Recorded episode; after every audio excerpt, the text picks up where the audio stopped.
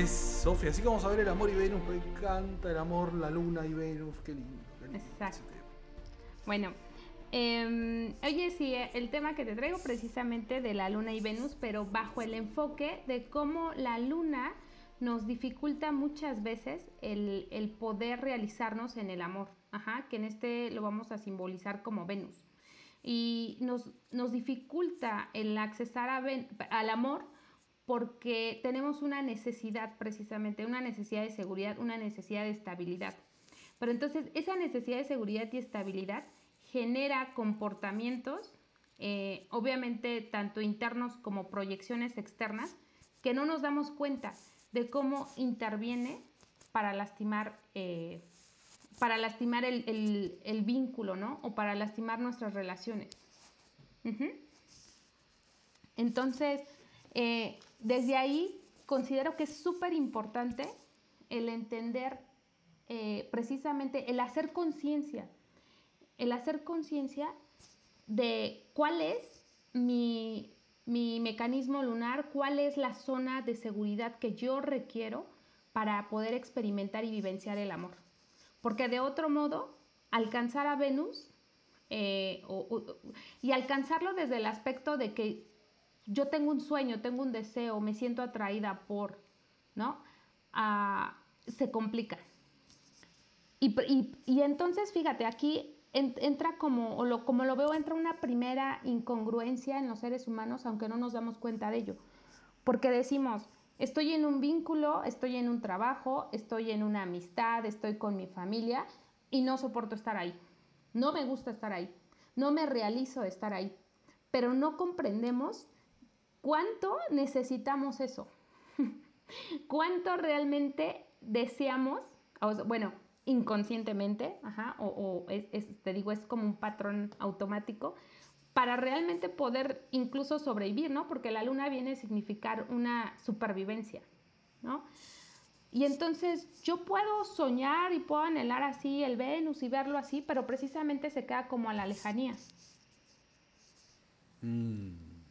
Como una fantasía, digamos. Exacto, como una fantasía, ¿no?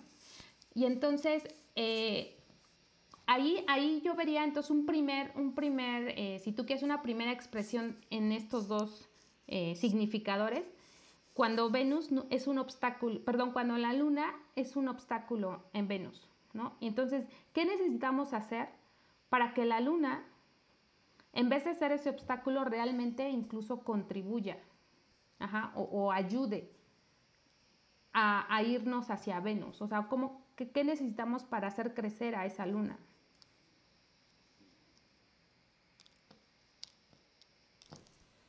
¿Me estás preguntando a mí? No, no, no, estoy No. pensando.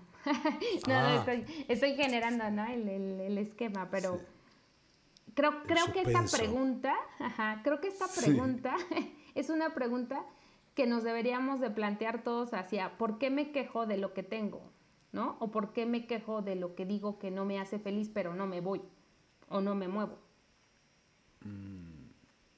No sé. O sea, vos me estás hablando de situaciones en donde uno permanece quejoso en una situación, ¿no? Digamos. este, Ajá, incómodo. Sí, eh, incómodo, claro. De manera consciente digo que estoy incómoda. De manera consciente me expreso así. Pero inconscientemente estás súper agarrado y no te vas a soltar ni loca de eso. De ese Exactamente. estilo.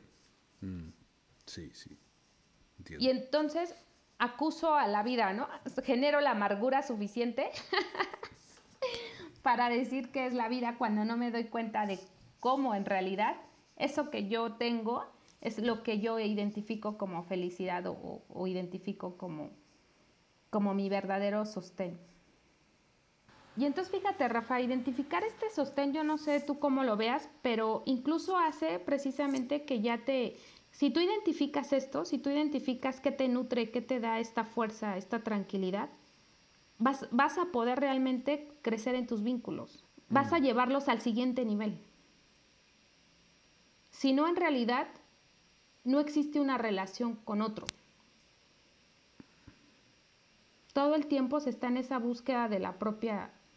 Eh, es más, ni siquiera se está de forma consciente en una relación. Ni siquiera se está de forma consciente en una relación.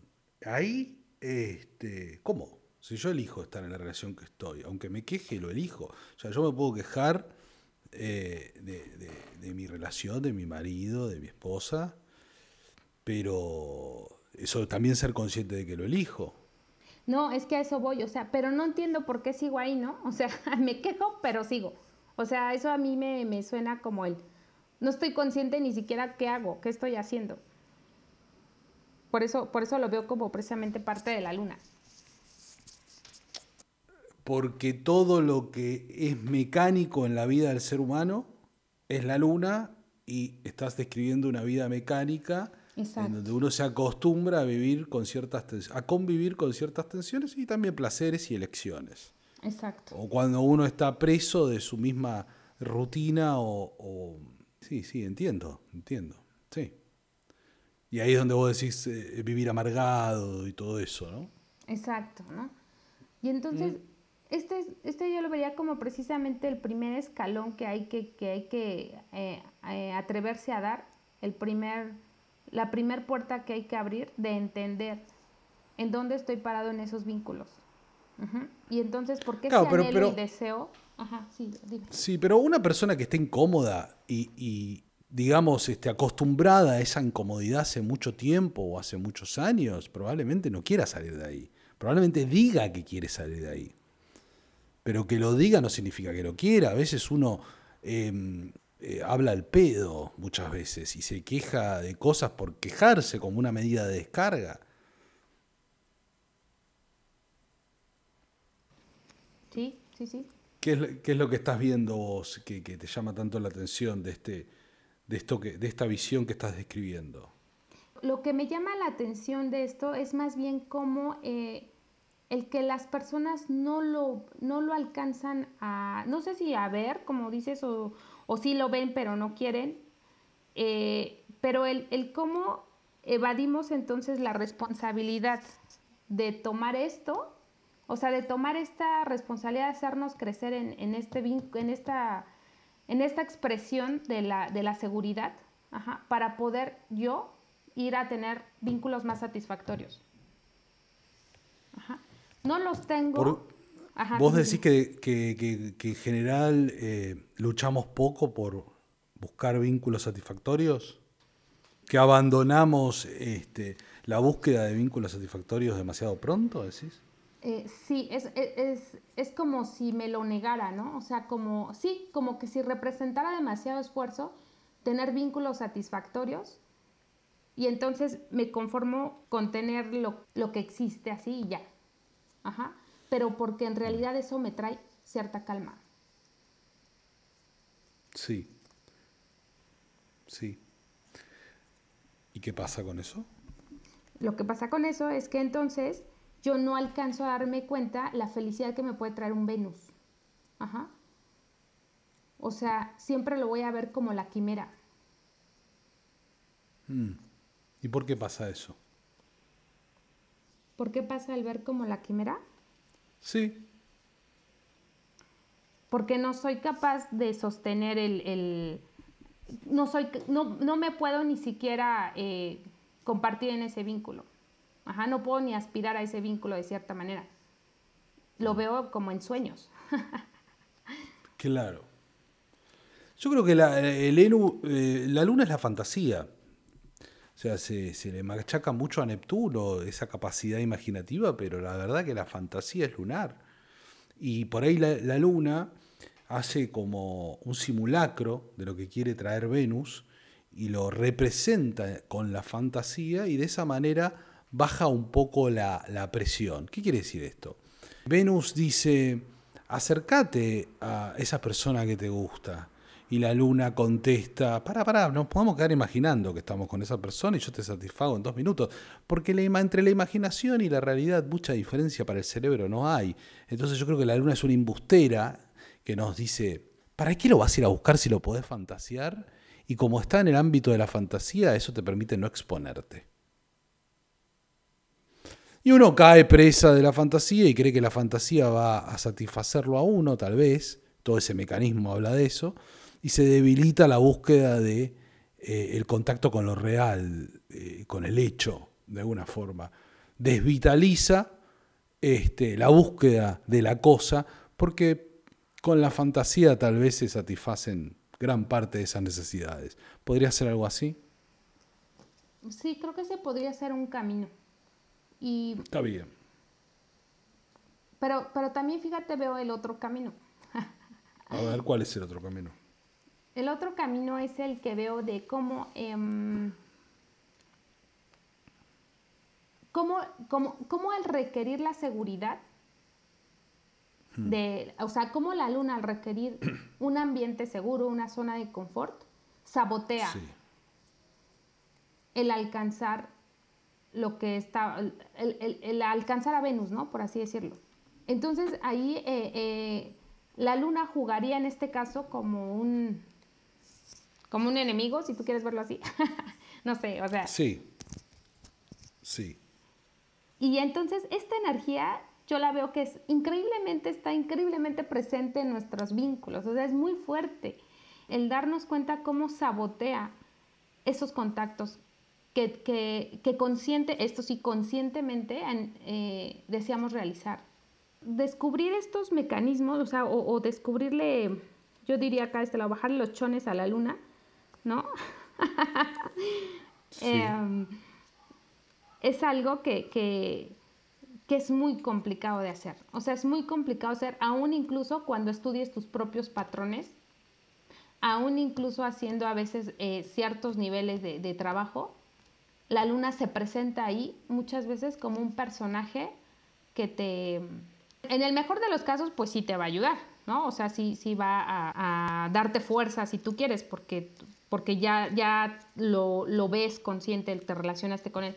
Pero en la gran mayoría, o al menos es lo que yo a mí me ha dejado la experiencia, es que la gran mayoría, aún haciendo trabajo interno, la luna se manifiesta afuera para sabotearte tus, tus esfuerzos,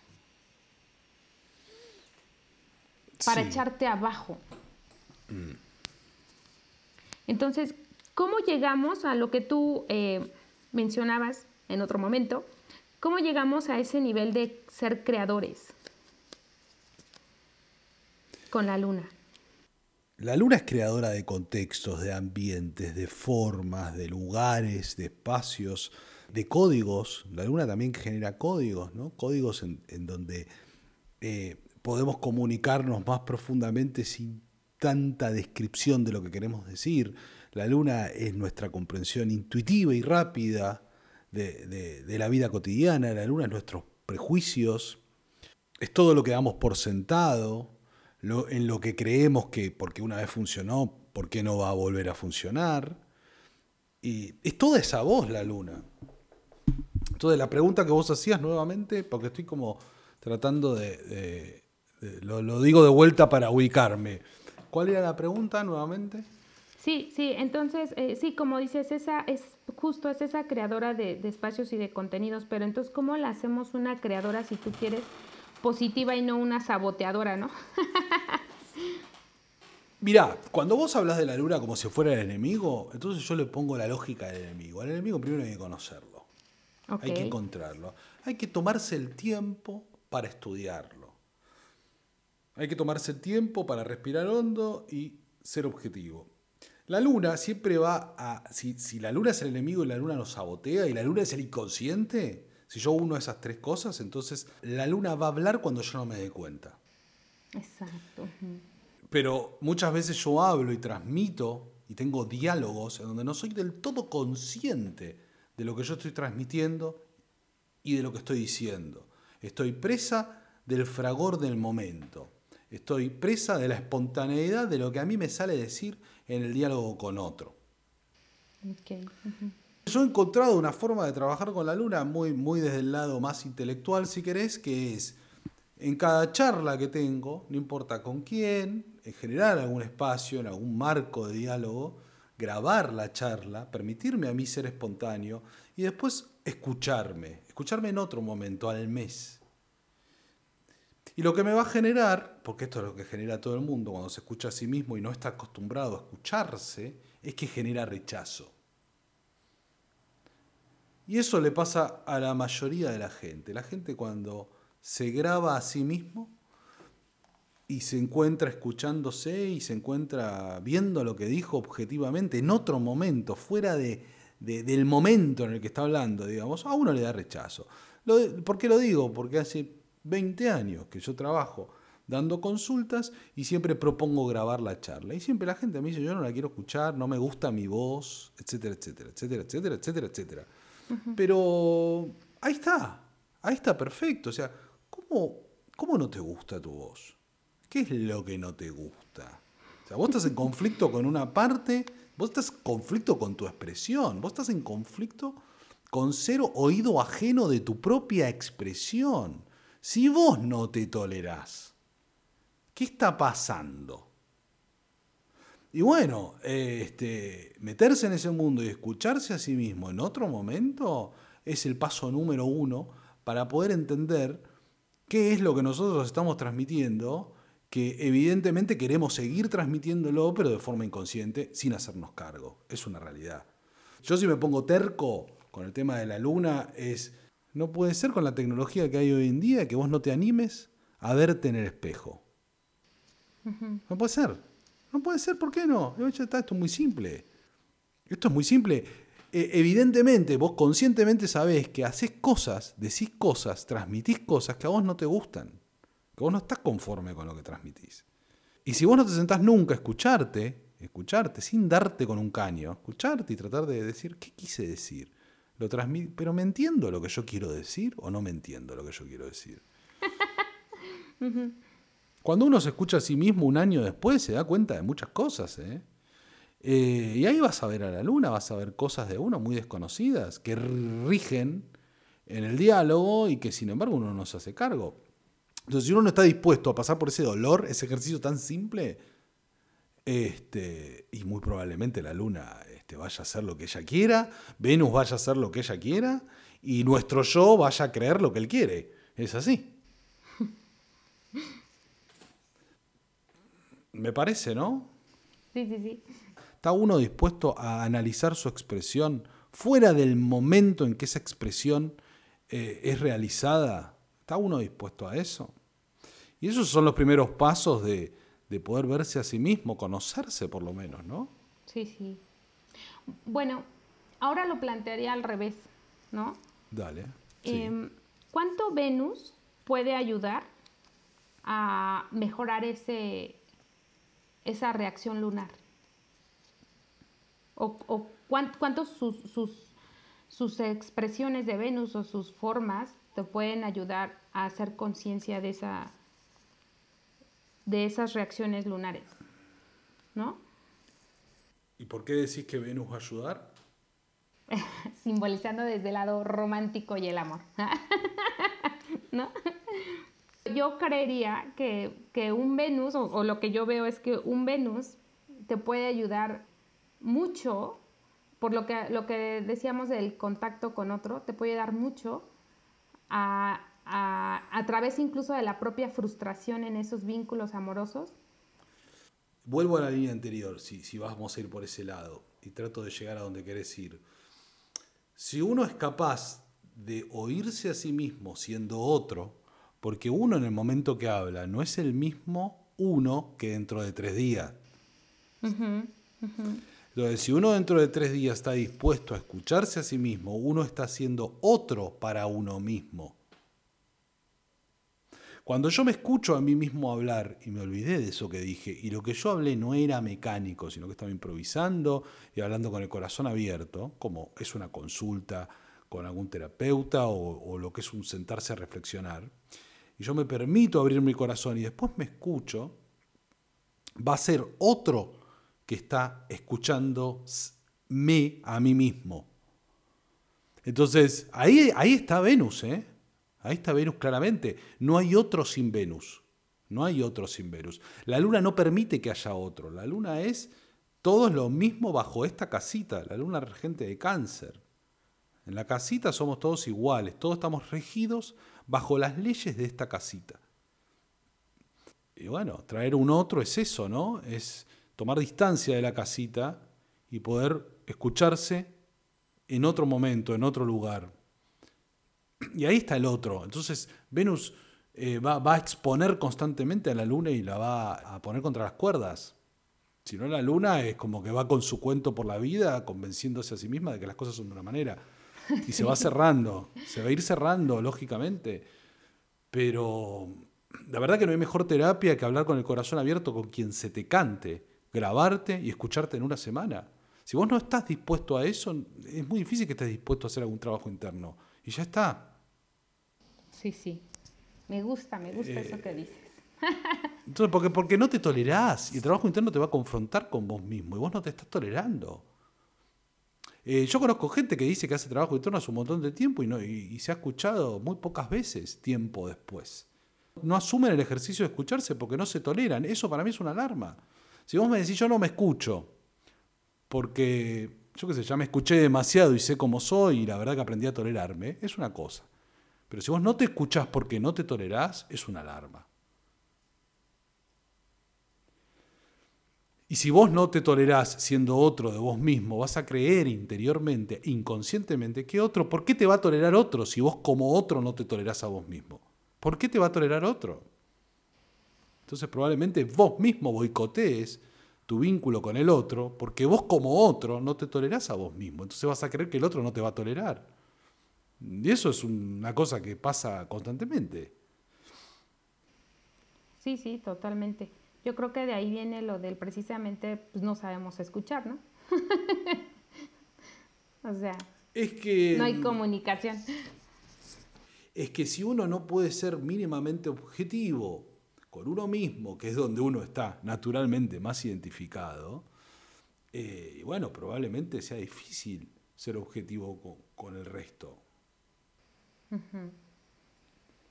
Por eso Venus es el otro y es también el yo superior, según la, astrología esotérica. El yo superior viene a ser, ¿qué es el yo superior, Rafael? ¿Es un yo más, más mejor que el yo que soy naturalmente? No, el yo superior es la capacidad de observarnos sin juzgarnos que tenemos. Es el observador interior que observa pero no juzga y que, con, su presencia ilumina lo que pasa. Esa figura, ese, esa función interior que se llama observador, que es en, el religioso es de alguna manera, entre comillas lo digo, Dios, en el sentido de que es ese, observador, ¿no? que, que, observa lo que hago. O sea, todos estamos inclinados a creer en un observador. Eh, hay algo adentro de uno que nos está observando, uno lo sabe. Y bueno, Venus es ese observador que no juzga.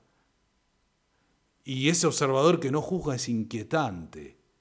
Es inquietante, por lo menos, porque no estamos acostumbrados a, observar sin juzgar. Eh, Venus estimula leyendo Krishnamurti cuando te enseña, se cansa de enseñarte a mirar el árbol sin pensar que es un árbol. Mirá el árbol, pero no, que la idea del árbol no te deje, no te cegue la posibilidad de tomar contacto con el árbol. Mirá un árbol sin pensar que es un árbol, sentate y contemplalo. Uf, páginas y páginas tratando de escribir eso y a mí me han costado un montón tratando de tratar de arribar esa conciencia desprejuiciada, de apertura hacia el objeto. Eso es el observador, eso es Venus, ¿no? y, el, observador está en todos nosotros, está presente todo el tiempo. Hay un aspecto en cada en cada atisbo de trascendencia que tenemos, en cada rapto de, misticismo, si se quiere, de contacto con la espiritualidad, cualquiera que lo haya sentido de cualquier forma va a sentir un contacto con el observador. Ese que soy yo más profundo que está compasivamente observando en mi vida, con todo lo que incluye. Y que acepta todo lo que incluye que acepta todo y, su rasgo principal, que es de aceptación, es, verdad, es una condición su aceptación. Pero el tema es, hay que meditar en la figura, me parece, para meditar en Venus, y uno, si uno quiere llevar un arquetipo, es ese que te observa, pero con una mirada compasiva, de que te comprende, de que no te juzga. Es la observación que abre los brazos a tu actividad. Por eso Venus tiende a ser, digamos, es el planeta del amor, porque en el amor uno que busca, ¿qué busca? Esa, esa aceptación. Aceptación incondicional. Esa aceptación incondicional. Exactamente. Es de eso lo que enamora, eso es lo que atrae. Lo que me permite ser. Porque yo estoy tan lleno de, condicionamientos lunares que siento que no soy, no sé quién soy. Entonces Venus va a venir siempre en la forma que sea, en la forma que sea, no tiene que ser una pareja, a escucharte sin juzgarte. Y vos, ¿cómo podés desarrollar la conciencia de Venus? La desarrollás aprendiendo a escucharte a vos mismo sin juzgarte. Y para eso, un gran ejercicio es hablar con el corazón abierto y escucharse un mes después sin juzgarse. Y tratar de comprender lo que dijo ese Rafael hace un mes. Tratar de comprenderlo, sin juzgarlo. Si uno desarrolla eso, está desarrollando la conciencia de Venus. Listo. Me gusta tu listo, pero es muy fuerte. ¿No? Es, es muy fuerte, muy profundo lo que acabas de decir no sé, eh, yo encuentro modos de resolver. vos, me traes problemas y me obligás a tener que resolverlos. Porque vos me traes cuestiones problemáticas y me decís, bueno, Rafa, ¿cómo resolves esto? Y yo digo, Sofi, me estás matando. Tengo que exprimir mi creatividad. Pero me encanta eh. cómo lo resuelves. O sea, es que el método ahí está, Rafa, pero el tema es la ejecución. Sí, no, o sea, tienes razón, el poder llegar a ese nivel de escucharte sin eh, eh, sin juzgarte. A eso es a lo que me refiero, que eso es lo difícil. Y sí, sí, claro, bueno, eso, eso es un, arte, es un puro arte. Venus es regente de Tauro de Libra, ¿bien? Libra me cuenta lo que es el otro, por lo tanto, el otro es vulnerabilidad pura, es misterio, es descentramiento, es provocación, es algo que es similar pero que es distinto, que tiene otra naturaleza, pero es similar también. Provoca mucho conflicto el otro. Entonces Venus como regente de Libra va a venir a decirte, esta es la presencia del otro. Cuando decimos observador, en el solo concepto de observador está presente la figura del otro, porque es otro, es el observador que está dentro nuestro, pero uno lo siente como otro. Entonces ahí está la otredad libriana de Venus. Después, Venus es regente de Tauro. Y Tauro, famosamente conocido por ser posesivo, en realidad Tauro es el signo de la percepción, no de la posesión, ni de las posesiones. Lo que pasa es que uno tiene que dejarse poseer y atravesar por las cosas para después querer poseerlas. Tauro es la parte de Venus que a nosotros nos hace sensibles a que las cosas nos afecten. Ahora, que después que nosotros queramos agarrarnos de las cosas, porque creemos que son finitas, porque creemos que se nos van a gastar y que las tengo que cuidar, y me pongo avaro, avaro, avaro y posesivo, de todas esas maneras negativas que conocemos la posesividad de Tauro, es un problema de uno, no de Tauro. Eso es el problema de cómo el ser humano resuelve la energía de Tauro, como el culo, está claro, ya lo vemos. Pero Tauro no es eso, porque detrás, para que haya posesividad, tiene que haber afectación. Yo no soy posesivo de aquello que no me afecta. Si me afecta, soy posesivo. Si no me afecta, no soy posesivo. Por eso se dice eh, que Acuario es frío. Es fácil no ser posesivo cuando uno es de Acuario. Sí, porque Acuario no se afecta tanto por lo sensible, sino que monta una, eh, tiene la capacidad Acuario de montar una estructura abstracta allí en el aire, bueno, es más complicado, ¿no? Pero tiene la capacidad de, construir una estructura abstracta en el aire y convivir en esa casita. Es, como una casita en el aire, Acuario, está todo bien. es un gran constructor, Acuario. Eh, es el aguador que, construye un puente para que la inspiración vaya de del cielo a la tierra. Es otro mambo, Acuario, es otro su trabajo. El trabajo de Tauro es ser perceptivo, es ser sensible. Y bueno, nosotros somos sensibles y nos queremos agarrar de lo que nos gusta y rechazar de lo que no nos gusta y queremos que lo que nos gusta se perpetúe en el tiempo y eso sea sólido. Y bueno, eso es toda una interpretación de la energía taurina que nosotros hacemos en esta época. Pero esencialmente Venus habla de eso, habla de lo otro y de lo que es sensible. Y si vos unís los conceptos de lo otro y lo que se permite, de lo que escucha, de lo que es sensible, eh, lo resumís en un concepto, el observador. ¿Entendés? Un arquetipo interior que te observa, no te juzga y que se permite penetrar por tu, energía. Eh, es por ahí, me parece, no sé. Sí, no, no. Y, sabes que me, me, llega con esto que mencionas, que solamente el observador logra, bueno, obviamente, ¿no? Como dijiste, es el arquetipo de Venus superior. Entonces, solamente el observador logra realmente entender o desarrollar la compasión, ¿no? Sí, bueno, me, parece que sí, sí, porque el rasgo fundamental de la compasión es el, es el no juzgar. Ajá, no Pero no, no juzgar porque yo me reprimo. Hay que tener mucho cuidado, ¿eh? Hay que tener mucho cuidado con el no juzgar.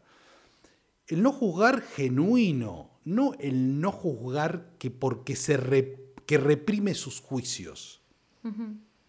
Es el no juzgar que de tantos juicios se dio cuenta que ninguno está a la altura de la maravilla del otro. Es muy distinto, ¿eh? No es que la compasión es una. se llega a la compasión por la represión del juicio. No, se llega a la compasión por la vía del juicio. Por haber investigado a fondo todos los juicios, queriendo catalogar la realidad, etiquetar la vida, etiquetar a las personas de tantas formas hasta que uno se da cuenta que todas esas formas son insuficientes. Pero para darse cuenta que, uno, que todas esas formas de catalogación de la realidad son insuficientes, uno primero tiene que experimentar. pasar, experimentar. Entonces, y Tauro tiene mucho que ver con la experimentación. Entonces es el desapego a través del apego por medio del apego. No es el desapego que, que niega el apego, es la profundización del apego lo que resuelve en desapego. Es muy distinto, ¿eh? Muy distinto. Entonces, por eso yo invito a que, a que todo sea puesto arriba de la mesa y llevado hasta el fondo. Es decir, si hay apego, significa que hay iluminación. Acá estoy haciendo un gran salto Iluminación en el sentido de que uno puede ser atravesado por la maravilla del mundo, pero es a través del apego, es por medio del apego, es apegarse y pasar por toda esa canaleta de sufrir, de quiebre, de desgarro, de nuevo, de nuevo intentar, hasta que uno vaya aprendiendo a caminar ligero y vaya aprendiendo a confiar en sus herramientas intuitivas, lentamente, de a poco, no queriéndose agarrar de nada. Y confiando en que luego vendrá otra cosa. Sí, sí. Em, con esto que dices, para mí hace como que, eh, digo, relacionándolo o buscando como llevarlo al, inicio de lo que platicábamos, pues ahí está la, gran razón o la maravillosa razón por la cual es fundamental, yo lo vería así, ¿no? Es fundamental el dolor que la luna provoca, ¿no? Como, como esa, si tú quieres, como esa eh, motor para darla o, esa gasolina para arrancar y, permitir esta, esta, clase de experiencias. ¿Sí me explico? Estas, esta clase de experiencias que te va a llevar hacia otro, a, ese desarrollo, a ese camino. La luna, la luna tiene una versión muy eh, madre negativa. Miremoslo como una madre negativa, desde un lugar por ahí más arquetípico, simbólico. La madre tiene al nene o a la nena y todo el tiempo quiere que la, nena o el, su hijo, su creación, esté protegido, esté bien, no le falte nada. Y la madre está ahí, siempre velando por el cuidado del chico de la niña, del infante, para que esté bien, esté cómodo, esté, esté satisfecho, esté nutrido. Pero esa, esa luna, esa madre, de alguna forma, pide que el nene se desarrolle, salga al mundo y traiga nutrición a la casa. Y si el niño no sale, pero la madre le dice al mismo tiempo, yo necesito que salgas, porque yo necesito que crezcas, pero es mi naturaleza cuidarte. Entonces, si vos me preguntas a mí qué es lo que tenés que hacer, si salir o quedarte, yo siempre te voy a decir quedarte, porque es mi naturaleza decirte que, te quedes. Pero, pero es tu misión saber decirme que no. Es tu misión ponerme un límite. Pero yo no voy a cambiar mi naturaleza. Eso es lo que dice le dice la luna al chico. Cuando el chico entiende eso, respeta la figura de la madre, la madre simbólica estoy hablando, ¿eh?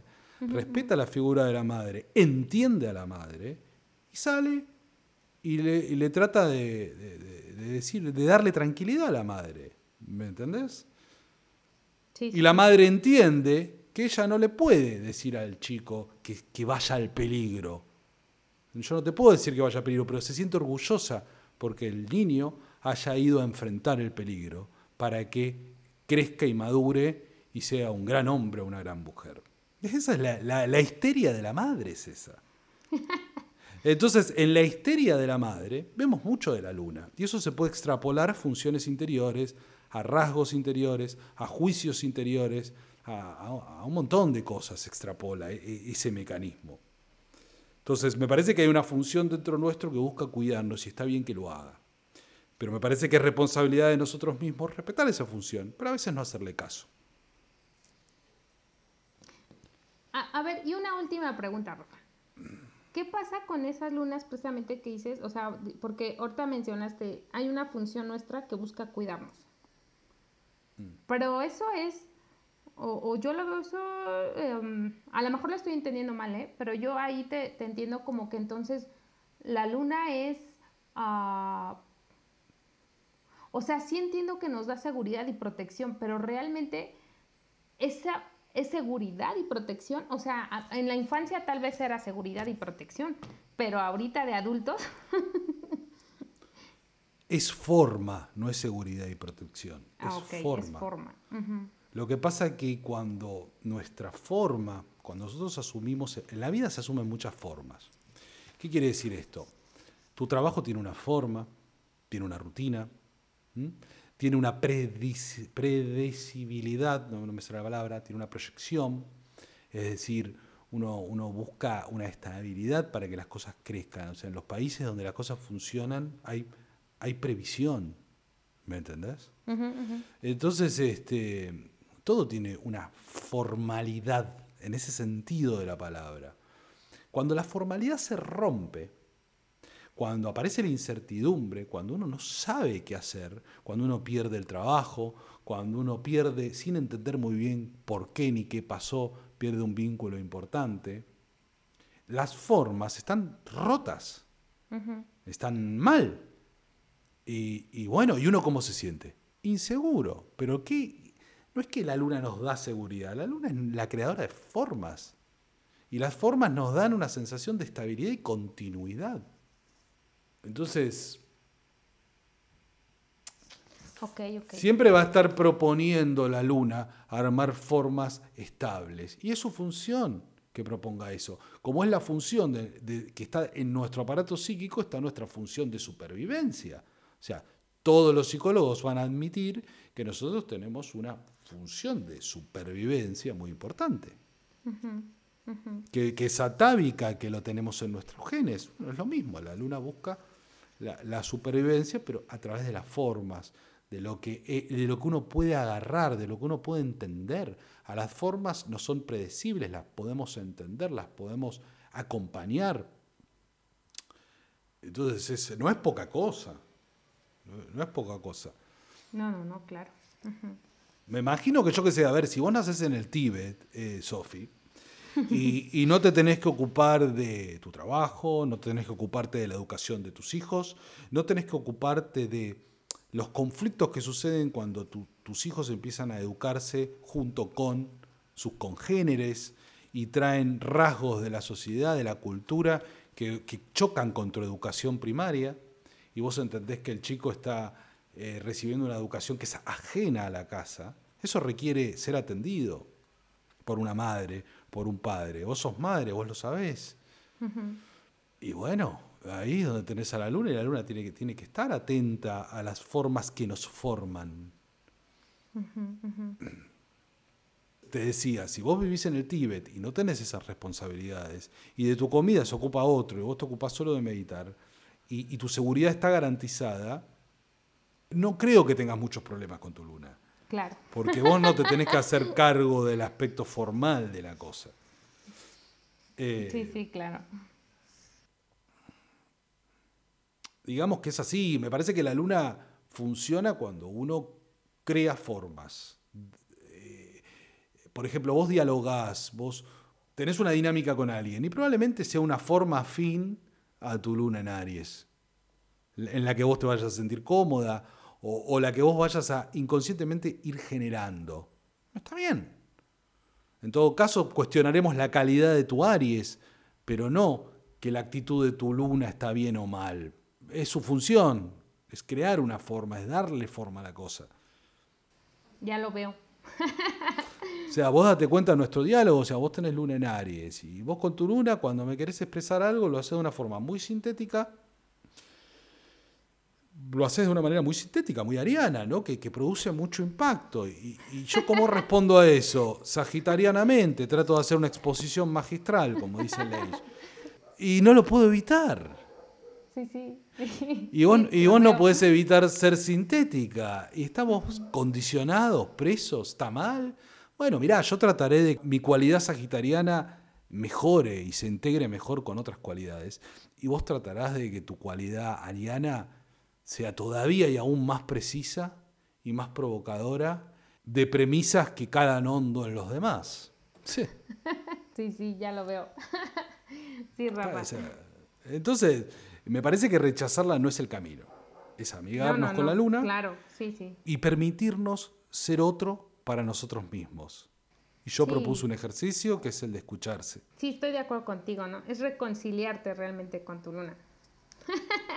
Lo digo, ya, sabes, ya lo dijiste desde una luna ariana. Es reconciliarte, sí. Sí. Sí, sí. Porque es lo más íntimo, es lo que tenés más cerca. Tenés que, te, tiene que, tenés que amigarte con eso. Pues no sé tú, Rafa, pero este me gustó mucho más. Bueno, dejamos este entonces, la versión 2. Sí, ¿no?